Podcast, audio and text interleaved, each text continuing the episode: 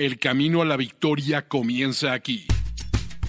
Los Fantásticos. Los Fantásticos. El podcast oficial de NFL Fantasy en español con Mauricio Gutiérrez, Mauricio Gutiérrez y Fernando Calas. Fernando Calas. No compitas en tu liga, domínala. Bienvenidos a Los Fantásticos, el podcast oficial de NFL Fantasy en español, presentado por Betcris. Fer Calas, por más que vayas 0-9 en tu liga de fantasy, tu puesto como manager en tu equipo de fantasy está seguro.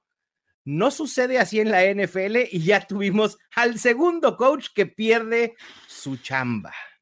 Jo, pero eh, es que además lo que hicieron los Colts, o sea, yo cuando vi el tweet de, de, Adam Schefter, ¿no? Diciendo que Jeff Saturday iba a ser el entrenador interino. Sí, sí. Yo tuve que leer, volver a leer, ¿sabes? O sea, abrirlo más alto. Es, es que es, bueno, ahora Mira, mismo es una cosa tremenda lo de los Colts. Yo no sabía el background de Jeff Saturday. Dije, bueno, a lo mejor eh, tuvo algún, algún puesto de coach secundario en alguna universidad, ¿no? Dije, bueno, a, tendrá a, algo de credenciales para poder ser nombrado como coach interino. Y luego veo y que su única experiencia como coach ha sido en una escuela de prepa, tal cual, y creo que fue solo un año, dije, esto no puede ser posible. Además, lo pone Schefter en su Twitter. o sea, claro. es que su currículum, es, o sea, me es, parece, es nulo. Porque yo entiendo, por ejemplo, cuando un ex jugador se convierte en general manager. Porque el general manager, de alguna manera, muchas veces el jugador tiene, o sea, ha, ha, ha hecho, eh, no sé, consultoría en distintas sí, claro. franquicias. Eh, muchas veces el general manager no es nada más que un líder, ¿no? un uh -huh. gestor de talento, un, un, agregador, una persona que sabe, sabe gestionar muy bien personas. Eso, es, eso cada vez es más común en la NFL y jo, nadie mejor que, por ejemplo, Jeff Saturday, ¿no? que es un líder. Claro. Pero una cosa es hacer un papel de gestor, como sería un general manager, otra cosa es ser entrenador. Sí, entrenador. Incluso, Fer, que, es, que es mucho más complejo, ¿no? El ser entrenador. Claro. Sí, y además, o sea, necesitas Mira, por ejemplo, eh, ¿quién mejor que el entrenador de tu equipo, no? Para un poco hablar de un ex, claro. sí, sí. hablar de un ex jugador que tuvo una transición rápida. Sí, muy. Vrabel, muy, muy rápido.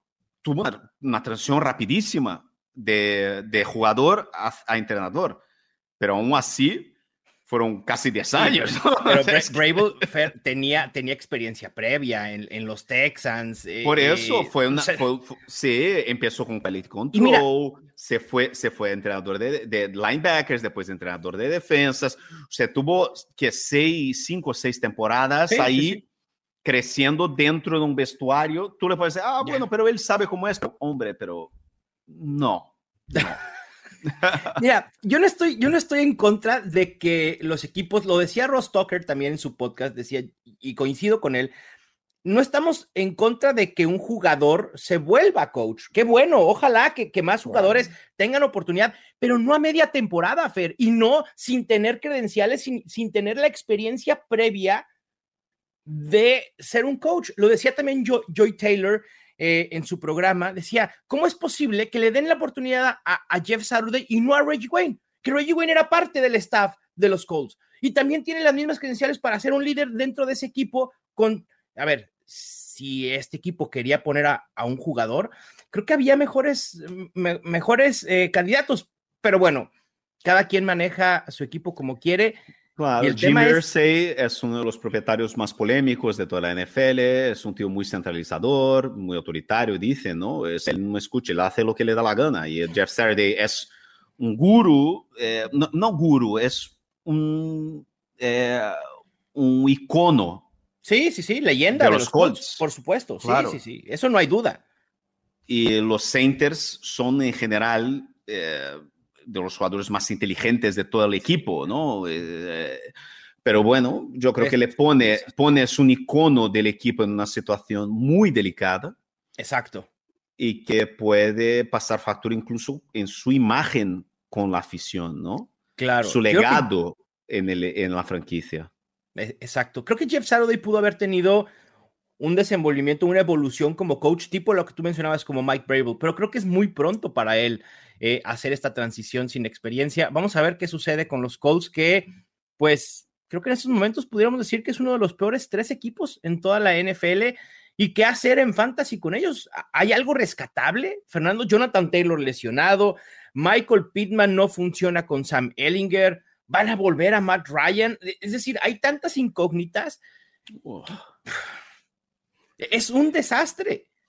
Madre mía, es un desastre absoluto. O sea, yo tengo un equipo, uno de mis equipos de, de 2 mil dólares del, main event del FFPC, tiene a nadie menos que primera ronda Jonathan Taylor, segunda ronda Michael Pittman. Michael Pittman, no lo puedo creer. No, es que está acabado, el equipo está acabado. Entonces, eh, nosotros, es una de las cosas que quería hablar en este programa. O sea, estamos a la mitad de la temporada. Pero no estamos a la mitad de la temporada de Fantasy, ya estamos en la reta final. Del sí, por supuesto. Exacto. Estas próximas tres, cuatro semanas son decisivas. Todavía queda tiempo de remontar. Sí, obvio, claro. Pero la ventana se cierra cada vez más. Y además, por ejemplo, yo te digo, porque este fin de semana que fue el By Marga, eh, by, Margedón, eh, by sí, también. Sí. Fue el By Margedón, pero uno de mis mejores equipos de esta semana, yo tenía a Kate Autumn de Tyrant, yo tenía a Teres Marshall, Teres Marshall de, de, wide receiver, ¿sabes? Eh, al final, eh, o sea, es que hay opciones todavía y hay jugadores que empezaron la temporada regulares y que están subiendo de, de, desarrollo. Mira Justin Fields este fin de semana. Yo tenía un equipo con Justin Fields que me marcó casi 50 puntos, ¿no? Entonces, al final, eh, equipos que pueden haber empezado muy bien la temporada pueden llegar a un momento, ojo con esta lesión, de Josh Allen. De Josh Allen, sí, caray. Porque todo, al que parece, y muchas veces con los quarterbacks es así, si no es una lesión de estas que matan al quarterback, él no puede correr, un ligamento cruzado, algo así tal, en general fuerzan el resto de la temporada. Claro, pero por ya lo un menos, tema de, de, de, de, codo, de hombro, de mano es muy, muy complicado. Claro, pero y además en un equipo como los Bills que depende muchísimo de las jugadas de explosión del brazo de, de, Josh Allen. Entonces, es complicado la temporada todavía. Estas últimas tres, cuatro semanas van a ser fundamentales. No desiscáis, o sea, si la diferencia de puntos no es muy grande y estás ahí en octavo, noveno, tus ligas, recuerda que solo necesitas llegar al sexto al top 6. exacto. Y muchas veces, muchas veces el sexto clasificado es el equipo que llega en racha y gana todo. De acuerdo. Entonces, es muy importante, muy importante estar de ojo con Coquemet, que ha renacido. Eh, lo que había dicho Terrence Marshall, que es un gran jugador, que era un jugador que, o sea, cuando fue drafteado, eh, estaba siendo drafteado en primera ronda en, en, en, rookie drafts de Dynasty, sí, sí, sí. sabes, un gran jugador. ¿Sabes? Eh, ojo con Jeff Wilson en Miami, que llegó y ya empezó con este comité, ¿sabes? Teniendo muy buenos. Eh, Chase Edmonds vuelve esta semana en, en, los Broncos y lo más probable sí. es que Michael Carter en, en, los Jets, ¿sabes? Hay muchísimas opciones que están surgiendo ahora mismo. Uhum. ¿no? Yo te mandé, yo te mandé un, un WhatsApp esta madrugada, ¿no? que habla mucho de lo que los tight ends. Uh, es que, habla todo. Habla todo de la posición de Titans. Sí, porque esta temporada está siendo una temporada, pero de, es que es, el, la desesperación es tremendo. Isaiah Likely, que estamos hablando tanto, que tuvo un catch. un catch esta semana. Y ha terminado ¿Sí? como Tyrant 9.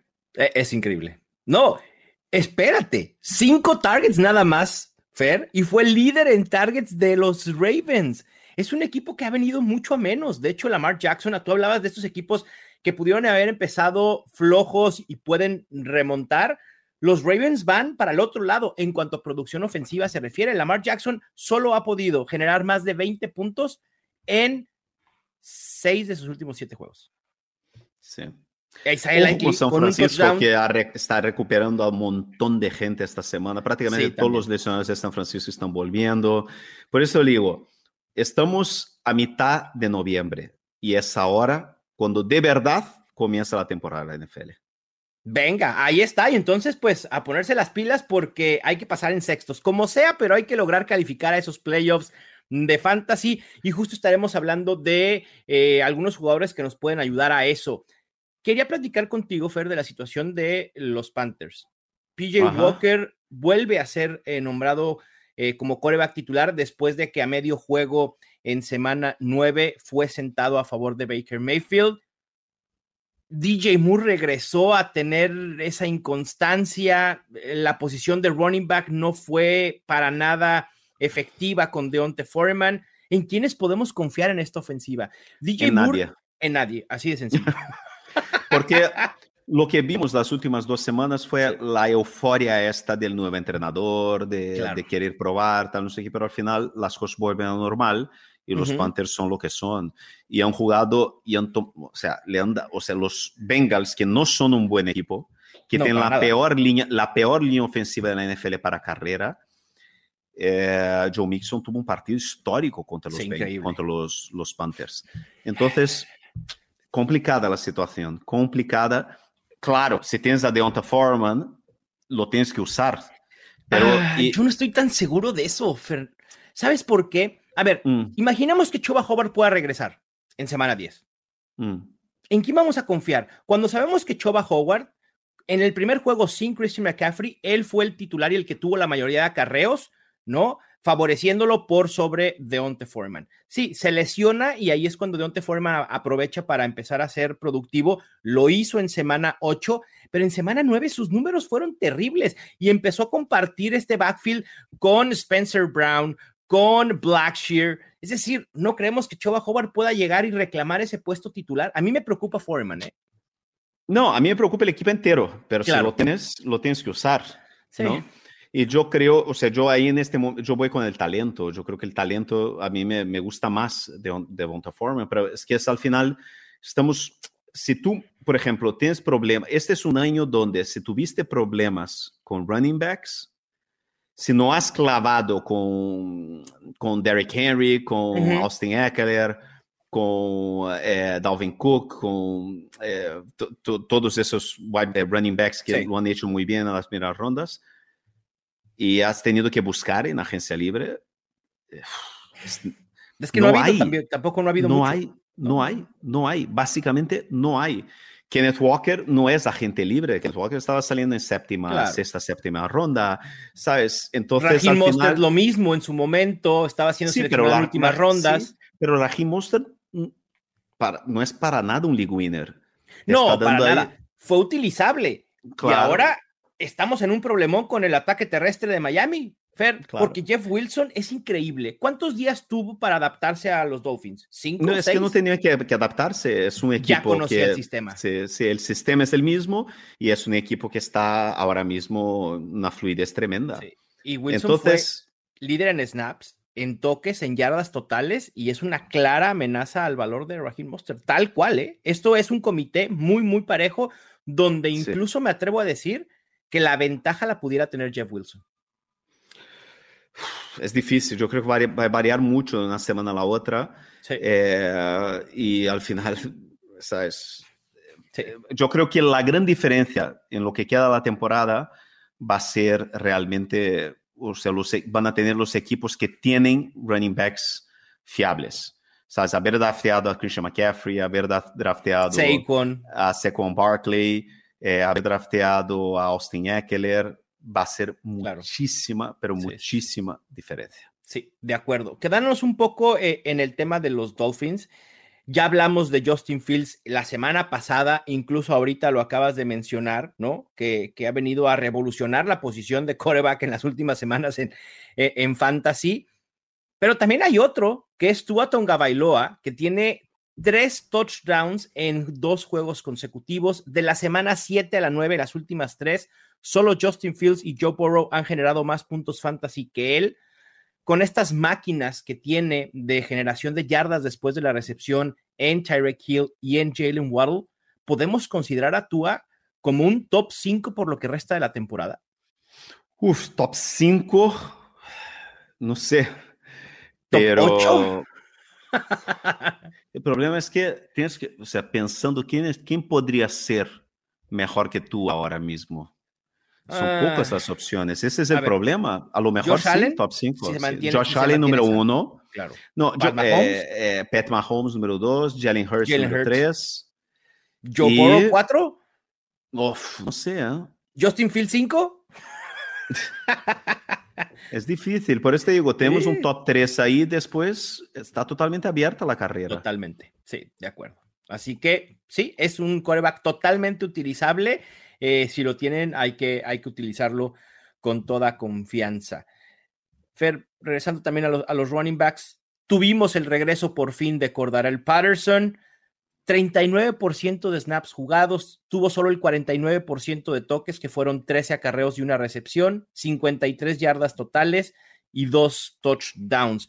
Por ahí, Tyler Algier ha sido un running back que, ante la gran utilización por tierra que tienen los Falcons, ha sido productivo. En los últimos dos juegos promedia por juego 108 yardas totales. ¿Confiamos en el Patterson por su explosividad y por como es un playmaker o te cuesta trabajo confiar en él como un running back 2 sólido? vuelvo a decir, en la situación que tenemos ahora mismo de running backs, ¿qué vas a hacer? Si tienes a Cordell Patterson, la tienes que usar. Y si tienes a Tyler O'Gear, lo tienes que usar también. Es que estamos en una situación donde, eh, ¿sabes? O sea, yo que sé Ah. Antes de que se cierre la ventana de trades fair en fantasy, Cordarel Patterson puede ser un jugador que digas, a ver, me cuesta trabajo confiar en él por la ofensiva de los Falcons, hay que aprovechar estos dos touchdowns para ofrecerlo eh, eh, en un trade y que alguien más lidie con lo que puede ser un problema o retenerlo al final de cuentas. Depende de lo que tengas. Si, si tuviste la suerte de haber drafteado a dos buenos running backs en las primeras tres rondas, sabes, yo qué sé, si tienes a Etienne, Saquon si Etienne, tienes a, claro. Etienne, eh, Chubb, eh, tal, volvemos a decir lo mismo, vale, pero es que es muy difícil que tengas una, sabes, tantas opciones, ¿no? Sí. O sea, yo tengo equipos que estoy jugando, sabes, que mis dos titulares son Devonta, Devonta Foreman y, Michael Carter, ¿sabes? Más por necesidad que por gusto, obviamente. Al final, sí, es eso hay otro running back también, Fer, que aquí sí me parece más complicado el decir, lo tienes, lo alineas, porque los números van a la baja no solo en producción, sino en utilización, y es de Andrew Swift. Los Lions nos dijeron, de Andrew Swift no está al 100% y lo vamos a limitar, y eso justo pasó en la semana 9, 16% de snaps y solo el 15% de los toques. No, y él tuvo una jugada, por ejemplo, espectacular de un pase que lo cogió. O sea, pero la cosa es que vuelvo a decir lo que hemos dicho aquí en la semana 3 o 4, no me acuerdo, cuando señalamos los Lions con la forma con que han gestionado al principio del año la lesión que tenía de Andrew Swift. Si lo hubieran guardado las primeras dos, tres semanas y empezado a jugarle la semana 4 o 5 eh, y dejándole, pero no, le han forzado y yo creo que le, le van a forzar el resto de la temporada. Está totalmente destrozado, sí, está destrozado, está mal físicamente y no va a volver a estar bien físicamente el resto del año. si lo tienes, ¿qué vas a hacer? Lo tienes que usar, lo tienes que ah. usar porque no tienes alternativa. ¿Qué vas a hacer? ¿Vas a jugar Michael Carter antes que de Andrew Swift? Sí. Sí. Sí. a ver, es que con DeAndre Swift, Fer, a ver, es un jugador que no puedes tradear porque nadie te lo va a aceptar porque ya está atrofiado, por así decirlo, por el resto de la temporada, como tú dices, ¿no? No es una lesión que vaya a sanar de la noche a la mañana y si no le van a dar descanso, no va a mejorar. El tema es, ¿en quién confías?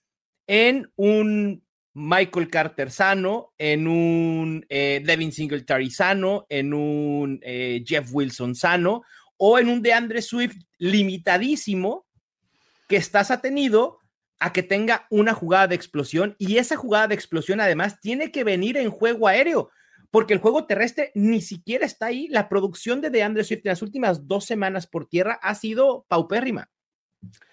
Wow, es que es muy difícil, tío. Sí, sí, sí. Yo te digo, eh, a ver, es muy difícil este proceso de aceptación de que tu primera o segunda ronda lo tienes que sentar. Sí. Y yo, por ejemplo, yo esta semana tengo un equipo, te voy a decir exactamente quiénes son, que estoy alineando a, aquí, mira, te voy a decir porque es muy curioso que la gente va a flipar, pero es la realidad. Estoy alineando tres Tyrants y ninguno de estos tres Tyrants es eh, Kyle Pitts. bueno, es que sí es complicado, pero a ver, también Fer, hablando de, es muy difícil tomar la decisión de sentar a alguien que seleccionaste en las primeras tres rondas. Lo vivimos con Kyle Pitts. Pero también tiene, tiene que llegar el momento en que tomas la decisión. claro, mira, yo estoy yendo con Kate Autumn de Tyrant y después tengo, son dos flex. En un flex, Coquemet y en otro flex, Greg Dulcich. Claro, bueno, Dulcich es un tight segurísimo por lo que resta de la temporada. Con Cole eh, no estoy tan seguro, pero. Es sentado a Kyle Pitts. Sí, bueno. Y, te ha resultado, además. No, lo voy a sentar esta semana, estoy diciendo. Claro. Lo voy a sentar. Ah, sí, por Dulcich. Sí, sí, claro, sí, lo, voy, a sentar. Y ya está. razón. O sea, es, que, que, tengo, es que es una liga donde tengo muchísimos lesionados. Se me, lesionado, se me ha lesionado eh, un montón de jugadores. ¿Sabes? Entonces, ¿qué voy a hacer? ¿Sabes? Este, no tengo flex, no tengo, tengo la gente en buy. Es que es así. Y también la experiencia Kyle Pitts se acabó. Ya, ya se acabó, ya, ya, ya, ya, ya fue. Se acabó. Ya, ya, Olvídate. Ya, fue, ya. Y la ventana, la ventana de oportunidad para ofrecerlo en trades también ya se cerró esta semana. La ventana se abrió en la semana 8, mm, se cerró en la 9, así de rápido, ni hablar. Y lo que decías, a ver, sentamos o no nuestros primeros picks, pues tiene que ser, ya estamos, estamos en la semana 10.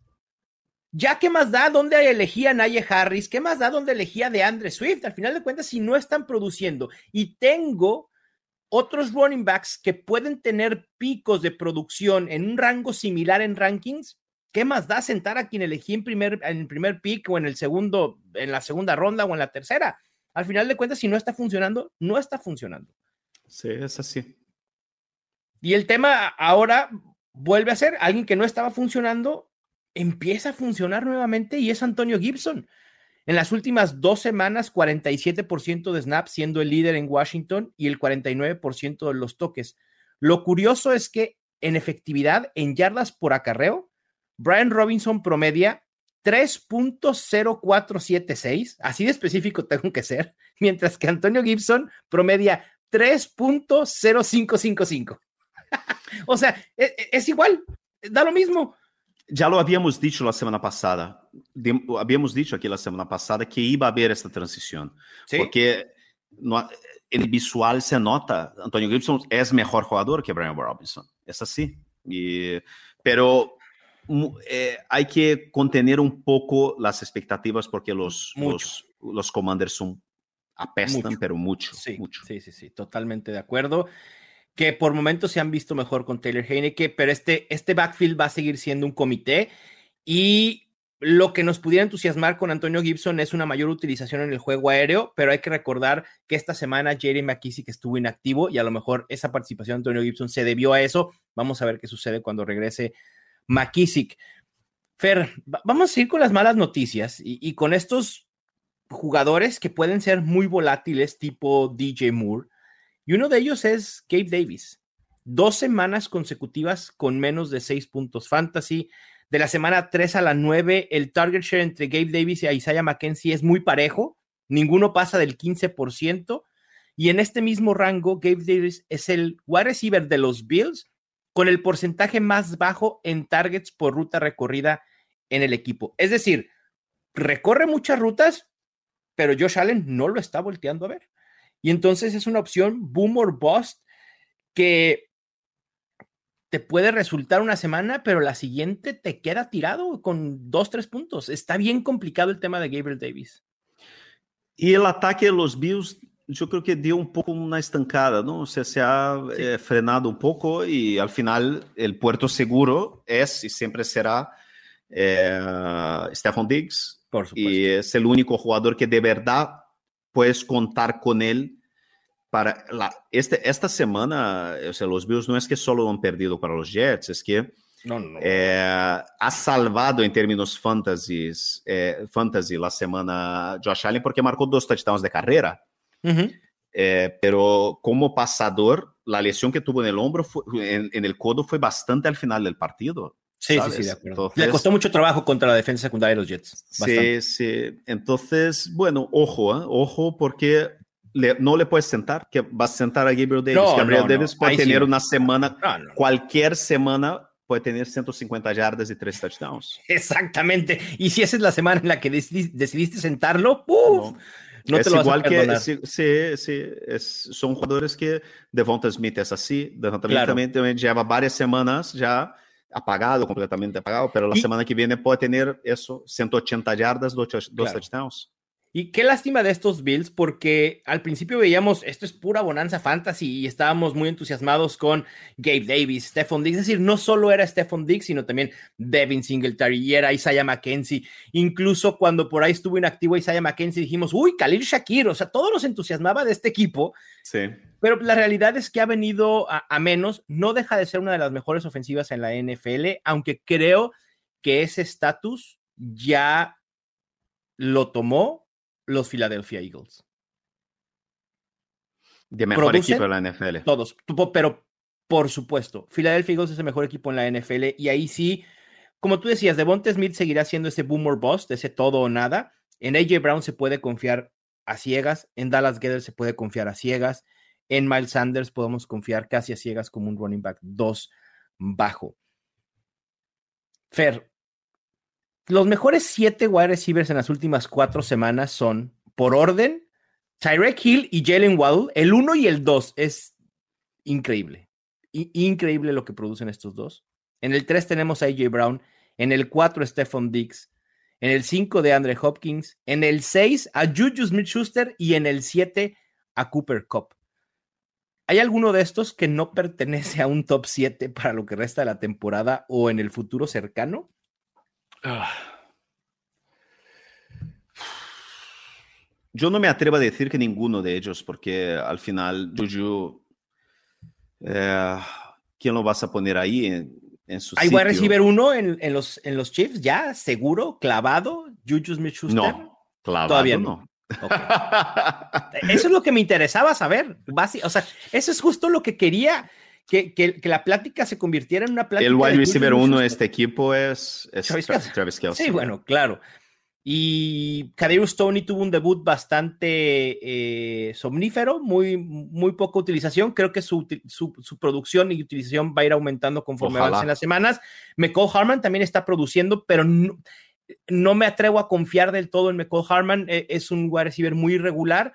Pero Juju Smith Schuster lleva tres semanas con 22, 25 y 18 puntos fantasy. Creo que si después de Travis Kelsey en alguien se puede confiar en, la, en, el juego aéreo de estos Chiefs, es en Juju Smith Schuster. Y de los running backs, o sea, si, si, nos ponemos a hablar de los running backs de los Kansas City Chiefs, se van a oír grillos. O sea, no Por hay nada amor que de Dios, yo prefiero no hablar. por eso te digo, guardemos un minuto de silencio por el juego terrestre de los Chiefs.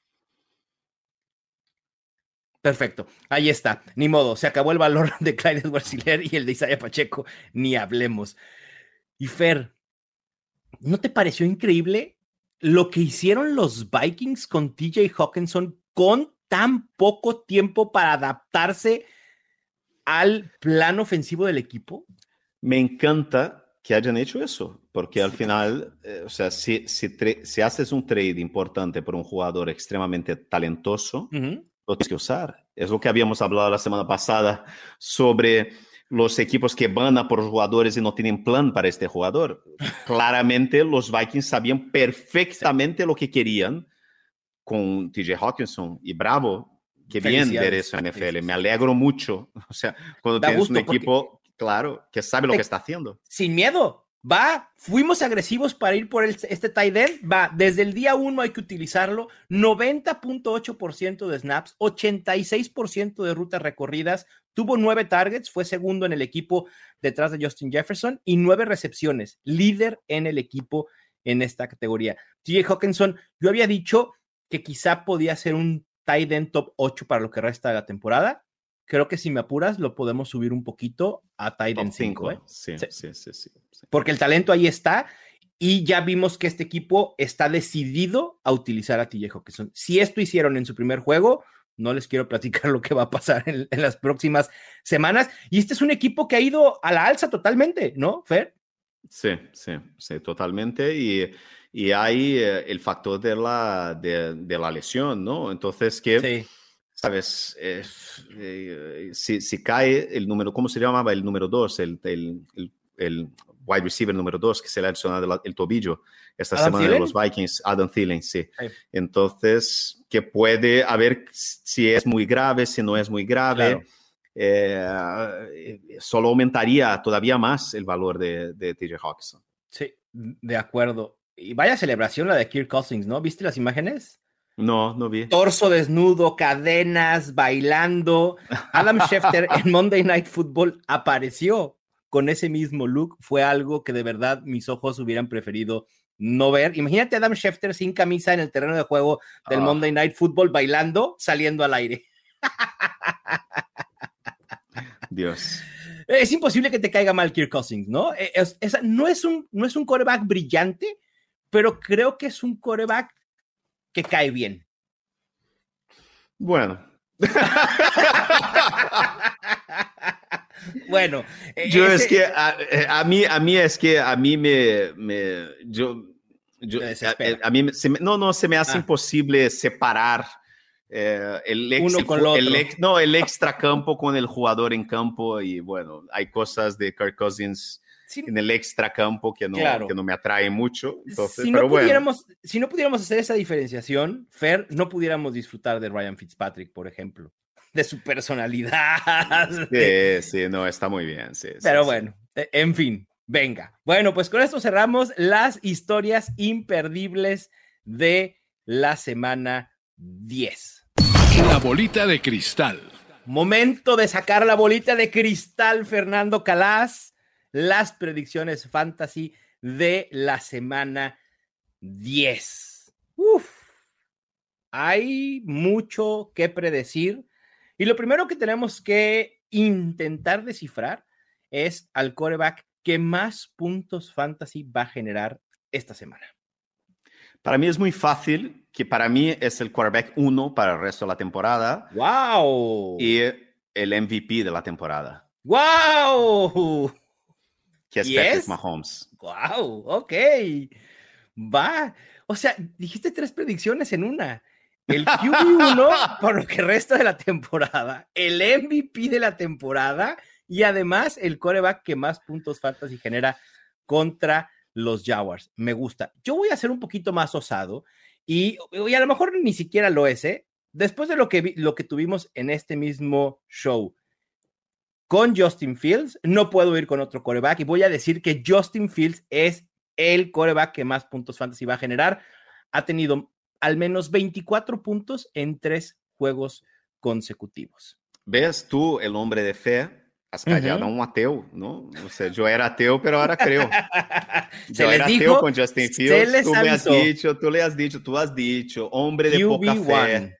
Sí, hombre de poca fe. Cree en mí. Y yo no creí y, pasó lo que pasó. O sea, yo lo siento muchísimo, lo siento. ¿Me perdonas, Mau? estás, estás perdonado. Estás perdonado. Pasa al, al, confesionario, estás perdonado. Ahora vámonos, que se acaben un poco las risas porque vamos al coreback que predecimos que pueda decepcionar esta semana. El momento mm. triste de la mm. bolita de cristal. Mm. ¿A quién tienes, Fer? Yo tengo a Geno Smith contra los Buccaneers. Oh, dolor en el corazón. Por, por, el enfrentamiento básicamente contra la, ofensiva, la defensiva secundaria de, Tampa Bay o en general te preocupa una regresión en, en la producción de Geno Smith? Sí, ya este último partido fue un poco raro. Eh, yo no me termino de creer en los Seahawks de la misma manera que no termino de creerme en los en tus Titans. Yo, yo tampoco. Yo, yo, creo que son dos líderes de división que no van a tener líderes de división. eh, buenas apuestas para hacer ahí, ¿eh? Los Sí, Jaguars no. de un lado como líderes de división y, y los 49ers en los líderes también de división. Yo creo que son Está. dos buenas apuestas para hacer. ¿eh? Vayan a BetCris y ya saben, ahí está el tip. El tip, hoy Fernando Calas anda dando tips al por mayor. O sea, no, no, no. Bien, me Si no gusta. es con mi dinero, hagas lo que queráis. Claro, por supuesto. por Que yo ya he supuesto. gastado demasiado dinero en fantasy Me este año ya, y ojalá gane algo. Pero bueno, Ojalá. Madre Ya, mía, qué año. qué aunque año sea el reembolso. Años terribles. Aunque sea el reembolso. Yo Sí, sí. tengo de coreback que puede decepcionar, Fer, y, y esto no debería de sorprendernos, sinceramente, es Justin Herbert. No ha generado más de 18 puntos fantasy en cuatro juegos consecutivos y, y de esos, en solo uno ha sido un coreback top 12. Mientras no regrese Mike Williams, Keenan Allen va a ser muy complicado. Vámonos al over-under de proyecciones de la app NFL Fantasy. Tenemos a un running back primero, que en las últimas tres semanas ha generado 18, 25.2 y 26.6 puntos fantasy respectivamente. Es Travis Etienne, mejor conocido por mis rumbos como League Winner, enfrenta a Kansas City 17.30 puntos. Over. Yes. Over para Travis Etienne. Me gusta. Si no, yo, otra predicción loca aquí, otra. No, te digo. Si no- o sea, para mí, si no fuera, si no existiera un ser humano llamado Christian McCaffrey, running back uno para el resto de la temporada. Travis Etienne es tu running back 2 para el resto de la temporada, entonces. Sí. ¡Uh! ¡Venga! Ah, Andas on fire, ¿eh? Fernando Talán, on fire. Bueno, regresó James Conner y en su regreso jugó la mayor cantidad de snaps en la temporada, un 73%. Proyecta 12.05 puntos fantasy enfrentando a los Rams. Over under. Under. ¿Under para James Conner? Sí. Este partido va a ser un partido feo. Partido, partido divisional entre dos equipos que sus juegos no casan, no encajan. Los Rams súper presionados con la espalda contra la pared. Los Cardinals que no terminan de, de- de convencer a nadie. Uf, madre mía. Yo creo que va a ser un partido de estos ahí. Cerradísimo, sí. Sí, sí, sí, complicado. Yo también voy con el under simplemente porque quiero que James Conner guarde algunos puntos fantasy para el México Game en el Estadio Azteca. Contra San Francisco, complicado. Sí, va a ser muy difícil. Además, Mike Evans tiene cuatro semanas siendo muy volátil. Semana 6 y 9, 8 y 9 puntos fantasy. En la semana 7 y 8, 18.6 y 18.3. ¿Qué Mike Evans vamos a ver enfrentando a Seattle? Proyecta 13.83 puntos fantasy. Yo voy a poner over. Yo creo que algo tendrán que hacer los, los Tampa Bay Buccaneers. Por favor, eh, pero, pero es imperativo que lo hagan. Si no, se les va Muy la importante, muy importante, muy importante a la gente que está en casa. Muy importante, mirando de cara a los playoffs. Si está disponible en vuestras ligas, por favor, por favor, por favor, os suplico, fichad a Rashad White. Sí, sí, totalmente. Totalmente. Yo creo que hay una gran posibilidad Sí. de que termine siendo titular de este equipo en, la última, en el último tercio de la temporada. Sí, totalmente de acuerdo. Totalmente de acuerdo. Rashad White debe ser prioridad en waivers esta semana. Vamos con un wide receiver que hizo su debut la semana pasada en Chicago, es Chase Claypool, 35.13% de snaps, tuvo seis targets, fue el segundo en el equipo, enfrenta a Detroit, que es vulnerable por aire, y proyecta 10 12.61 puntos fantasy. Uy, yo voy a poner over por un sencillo motivo. Claypool dejó de ser un jugador de deep shots, ¿no? De jugadas largas, no sé qué, co- como fue, como está, como era con Big Ben en, en- en los en el último año, ¿no? En los Steelers, donde le han claramente le han forzado el balón muchísimas veces Sí. en line of scrimmage, en, en jugadas de, de scream. O sea, yo creo que están forzándole el balón y ese es bueno. Eh, entonces, yo iría, en yo iría en el over, principalmente si tienes un equipo de PPR, ¿no? Venga, ahí está. Me gusta el over de Chase Claypool. Y vamos con los Titans. Greg Dulcich enfrentando a los Titans, 8.9 puntos fantasy de la semana 6 a las 9. es el Titan 8. así de confiado está Fernando Calas en Greg Dulcich. Yo también voy con el over y por amplio margen. ¿eh? Y por último, Juwan Johnson ha generado 20 y 12 puntos fantasy en dos de sus últimos tres juegos. Este es el verdadero tight end principal de los Saints. Proyecta 6.16. Over. Yo voy under. A mí no me gusta Juwan Johnson. Solo tres targets en promedio por juego en esas últimas tres semanas. Fer, tus sleepers de la semana, ¿quiénes son? Mi sleeper de la semana o sea, es, es, el ataque de los Giants contra los Texans. Ojo con Darius Slayton, que está subiendo mucho de producción.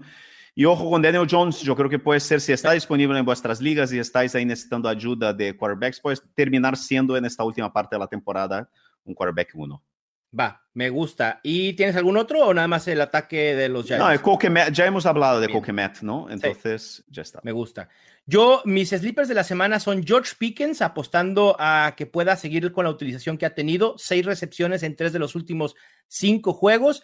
Y voy a volver a confiar en Dion Jackson. Habíamos dicho que no había que confiar nada en nadie de la ofensiva de los Colts, pero creo que frente a Las Vegas y siendo el running back uno, si es que Jonathan Taylor no puede jugar, creo que tiene la utilización y puede ser medianamente productivo. Y por último, para cerrar la bolita de cristal, tu predicción loca de la semana. Saquon, jugador número uno, independiente de posición del fantasy este fin de semana. Wow. All in con los Giants. Bien, me gusta esa confianza en Saquon Barkley. Mi predicción loca, y ya lo habías mencionado, es que Terrence Marshall vuelve a ser productivo ahora enfrentando a los Falcons y va a ser un wide receiver top 15 para que realmente sea predicción loca. Con esto cerramos la bolita de cristal. Fuera de la galaxia fantasy. Fer, pues vamos a seguir con las predicciones, pero ahora nos vamos a ir a predicciones fuera de la galaxia fantasy.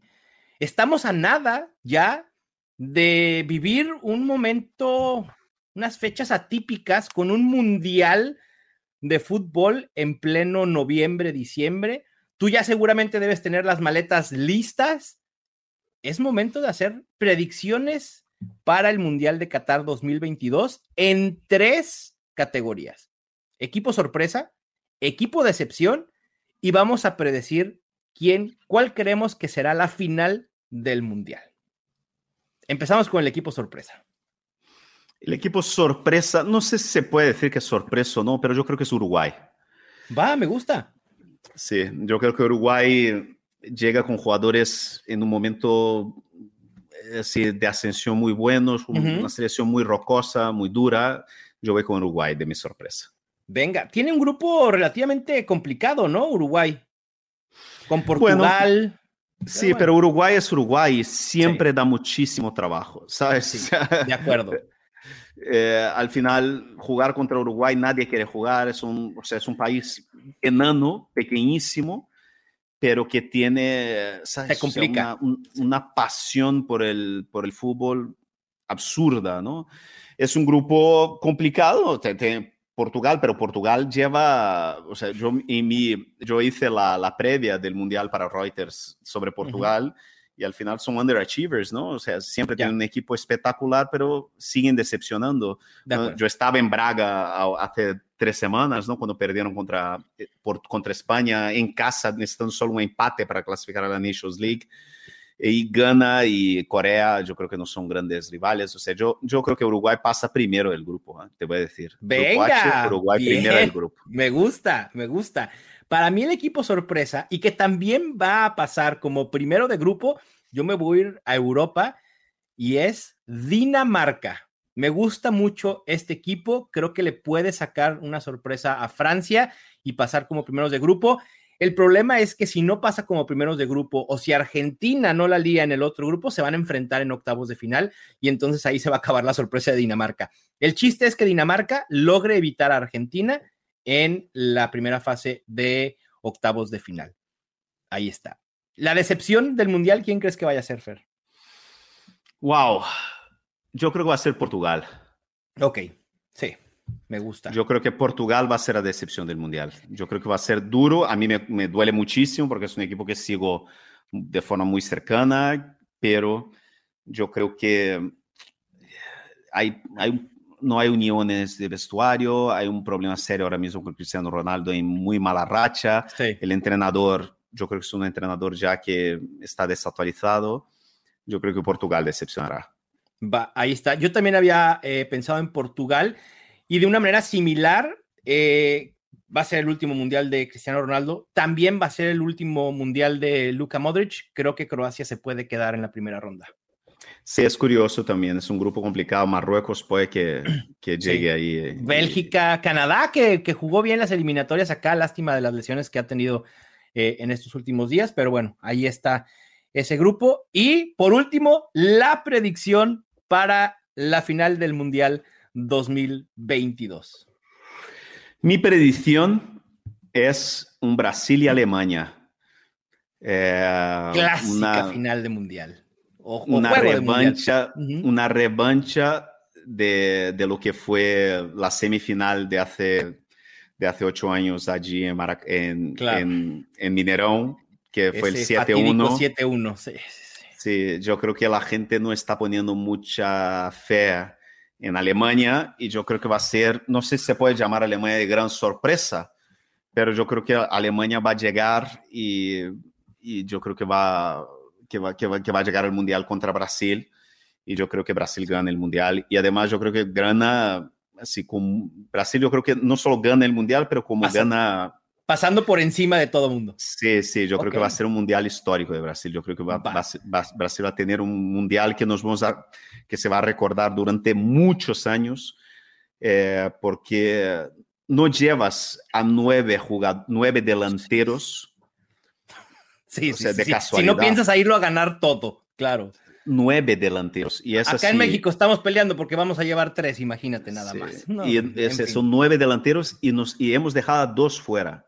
Sí, hemos de dejado a- Firmino. A, a Firmino y Mateus Cunha. Uf. Entonces, y Gabigol también no fue. O sea, hay, ahora mismo hay una, una opción bestial de... Brasil ahora mismo es un equipo increíble y yo creo que, que llega en un momento espectacular. Y Alemania es Alemania, ¿no? Tal cual. A mí no me gusta la venganza, Fer Calas, pero voy a hacer una excepción el día de hoy. Me acuerdo que cuando eh, estuvimos con las predicciones de eh, la Serie Mundial, tú fuiste con los Dodgers por encima de mis Braves. Al final ninguno de los que habíamos dicho ganó, ¿va? Mi predicción para la final del Mundial es Argentina enfrentándose a...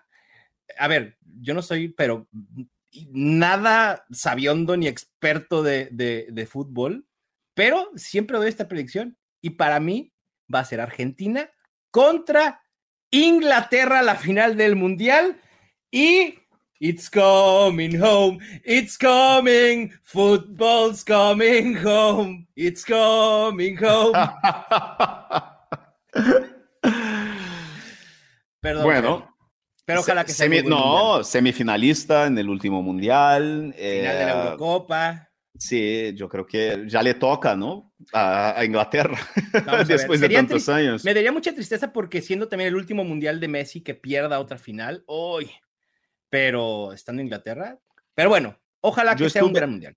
Yo estuve a punto de pillar a Argentina como decepción del mundial, pero el grupo es muy fácil, tío. Sí, exacto. el Y grupo ya es estando en muy octavos, fácil. cuartos, cualquier O sea, cosa puede pasar. Arabia Saudita, Polonia y México. México, es sí, que, que tampoco trae sí, nada a México. Sí, Si fuera, si fue, si estuviera en un grupo un poco más complicado. sí, sí. sí. De acuerdo. No. Fer, pues muchísimo éxito en tu cobertura en el Mundial. Te deseamos lo mejor, toda la comunidad fantasy, todo el equipo de, de, de NFL Fantasy en español y los fantásticos, que lo disfrutes mucho y como dijiste, que sea un Mundial histórico. Pero seguimos. de- Sí, no, por de o sea, no es despedida, te vamos a tener desde Qatar, obviamente. Simplemente te estamos dando como la, la patada de despedida. Vale, muy bien, muchas gracias, muchas gracias. Venga. La semana que viene de Turín, de Turín, donde Brasil ya empieza la preparación, pero después ya de Qatar.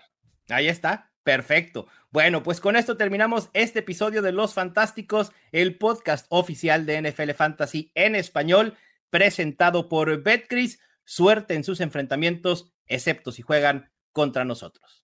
Ya tienes todo lo que necesitas para dominar tu liga. Los Fantásticos. Los Fantásticos. El podcast oficial de NFL Fantasy en español. Con Mauricio Gutiérrez y Fernando Calas. Productores ejecutivos. Luis Obregón y Gerardo Chapa. Producción y voz en off. Antonio Semper. Una producción de primero y diez para NFL.